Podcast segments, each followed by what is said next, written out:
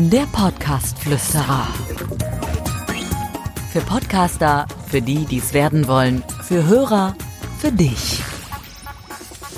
Ja, ihr Lieben, schön, dass ihr wieder dabei seid bei einer neuen Folge vom Podcast Flüsterer. Dirk Hildebrand ist hier mit einer neuen Folge für Podcaster oder die, die es werden wollen. In der heutigen Folge ähm, soll es um den, ja, ich nenne ihn so schön den Mikromoment gehen. Ja, das hat jetzt nichts mit Nano, Mikro oder ähnlichem zu tun, das hat was mit Mikrofonmoment zu tun. Ihr kennt das vielleicht alle, wenn ihr einen Podcast äh, macht oder wenn ihr mal interviewt worden seid oder wenn ihr euch mal selber hingesetzt habt und vielleicht auch ein Video mit dem Handy gemacht habt. Es gibt immer diesen Moment, wo man Rack drückt, wo man auf Aufnahme klickt und dann ist es so, dass man liefern muss, oder? Man muss irgendwie gut anfangen, am besten richtig, richtig gut einsteigen, weil die ersten Sekunden am wichtigsten sind. Und das ist manchmal gar nicht so einfach. Und darum soll's in dieser Folge heute gehen.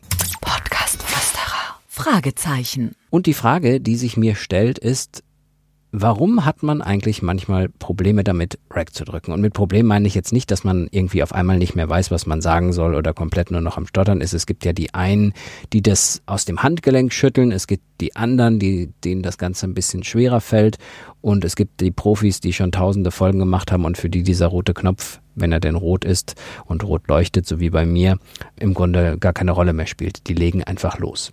Meine Vermutung ist, und das gilt jetzt für alle, die vielleicht möglicherweise ein kleines bisschen Probleme damit haben, den Einstieg in den Podcast zu finden, dass das sehr, sehr viel damit zu tun hat, was ich in diesem Moment denke über die Folge, über die Vorbereitung, die ich gemacht habe. Wenn wir jetzt mal zum Beispiel meine Vorbereitung nehmen, ich habe hier so drei Blätter liegen, weil ich mal einen Blog zum Mikromoment geschrieben habe und ich wollte euch ein paar Dinge aus meiner Radio-Vergangenheit erzählen, die sich mit diesem Rack-Knopf verbinden sozusagen. Und das ist meine Vorbereitung und ich bin sehr überzeugt von diesem Thema, dass euch das möglicherweise äh, interessiert.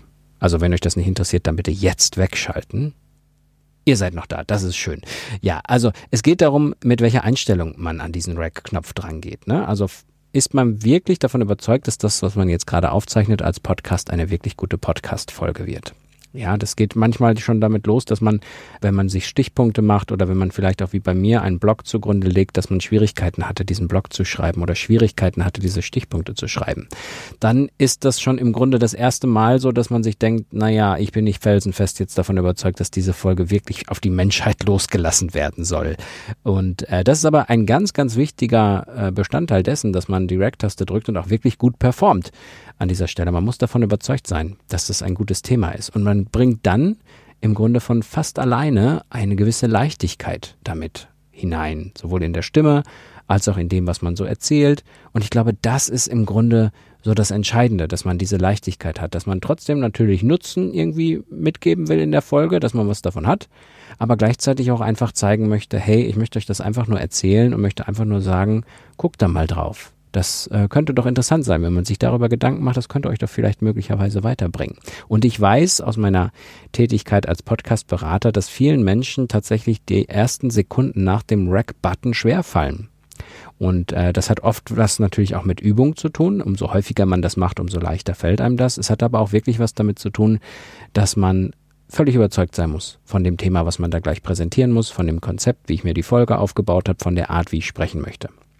Und das ist wichtig und das sollte man sich immer wieder vor Augen führen. Wenn man da Probleme hat und fünf Anläufe macht, ist es wahrscheinlich sinnvoller, auf Anlauf 6 bis 27 zu verzichten und lieber nochmal zu überlegen, ist die Folge gut, die ich erzähle? Was habe ich mir dazu aufgezeichnet und funktioniert das überhaupt irgendwie? Ne? Und ich merke das selber auch. Ich habe nur, nur, sehr oft auf Rack gedrückt und habe was eingesprochen und ich frage mich dann manchmal, ja, wieso läuft es jetzt gerade den Start nicht? Weil selbst mir passiert das, dass es nach dem Rack-Knopf nicht so richtig läuft. Da haue ich mir mit der flachen Hand auf die Stirn und denke mir, klar, funktioniert es nicht, weil ich nicht gut vorbereitet bin oder weil das Thema einfach nicht genau richtig ist. Und das ist eigentlich mit das Entscheidende. Kann man das lernen, diese Lockerheit nach dem Rack-Button? Ich würde sagen, ja, auf jeden Fall. Wenn man das liebt, was man tut, was man erzählt, wenn man da völlig überzeugt von ist, dann kann man das lernen, direkt nach dem Rack richtig gut, gut zu performen, richtig gut erzählen zu können und ein paar Geschichten zu erzählen. Und das ist eigentlich auch somit das Entscheidende. Ich kann euch übrigens sagen, hierbei ist es ja noch harmlos. Ne? Beim Podcast, wenn ihr da aufzeichnet und baut so richtig Mist nach diesem Rack-Knopf, dann fangt ihr entweder von neuem an oder schneidet es. In meiner damaligen Radiozeit, als es noch darum ging, auch Live-Sendungen zu machen, da war der Rack-Button, hatte eine ganz andere Bedeutung, nämlich, dass das eins zu eins nach draußen ging, was man da gesagt hat. Und da muss ich schon sagen, hatte ich manchmal auch, ja, ich will es mal so sagen, ein bisschen Punkt, Punkt in der Box. Also, das war manchmal wirklich so, dass man sich vorgestellt hat, wow, das hören jetzt gerade ganz, ganz viele und man hatte dann diesen Moment, wo man dann loslegen musste. Das hat mir aber geholfen. Also da gab es zig Situationen, die dann wirklich gut funktioniert haben, weil ich einfach gesagt habe, ich mache das jetzt einfach. Kennt ihr vielleicht auch, wenn man mal auf einer Bühne steht oder vor Leuten spricht, ne? da gibt es immer so diesen kurzen Zweifler, diesen kurzen, ah, könnte das jetzt blöd laufen?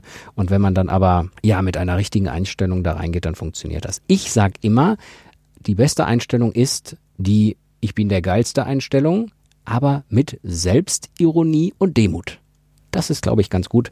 Wenn man damit reingeht, dann schafft man das am Ende auch. Ich hatte mal eine Situation, äh, wo ich tatsächlich richtig Mist gebaut habe, wo ich auch nicht mehr rauskam. Ne? Also richtig verzettelt in den Nachrichten auf Rack gedrückt und ich kam nicht mehr raus. Und ich wusste in dem Moment, das kann ich mir noch Jahre anhören. Da habe ich mich immer versprochen und es wird auch nicht besser. Also man denkt, man hat sich zwei, dreimal versprochen und denkt so für sich, muss ja gleich besser werden. Wird's aber nicht. Es wird im Gegenteil häufig nur noch schlimmer.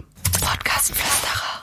Ausrufezeichen. Kommen wir mal zum Nutzen vielleicht noch für euch. Also wenn ihr da Probleme mit habt, mit diesem Mikromoment, dann führt euch das wirklich nochmal vor Augen, so wie ich das eben gesagt habe, dass ihr möglichst locker daran geht. Dass ihr eine gute Situation habt, wo ihr das einsprecht. Nicht mal eben schnell hinsetzen und mal eben schnell was einsprechen, sondern tief durchatmen. Ihr müsst auch nicht diese Übungen, diese Sprechübungen immer machen mit oder wie auch immer. Das könnt ihr euch sparen.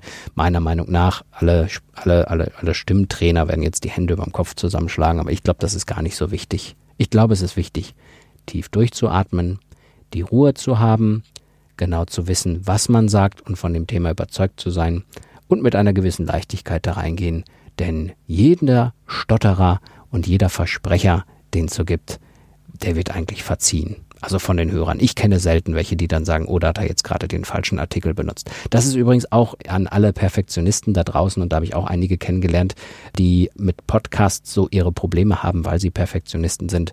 Ich hatte letztens mal vor, bei einer Veranstaltung ein, eine Podcast-Folge aufzuzeichnen im komplett besoffenen Kopf und da aufzuzeigen, dass weder Perfektionismus noch ein Vollrausch eine gute Voraussetzung für eine gute Podcast-Folge sind. Ich wollte das mal so im, im Konträr stellen.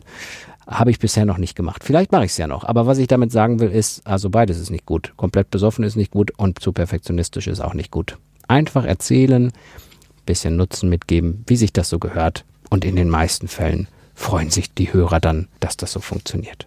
Ja, das ist im Grunde das, was ich euch in dieser Podcast-Folge nochmal sagen wollte. Übrigens, wenn ihr jetzt einen Podcast habt und ihr seid nicht so ganz zufrieden damit, könnt ihr gerne übrigens auf meine Seite gehen, www.audioexperten.info.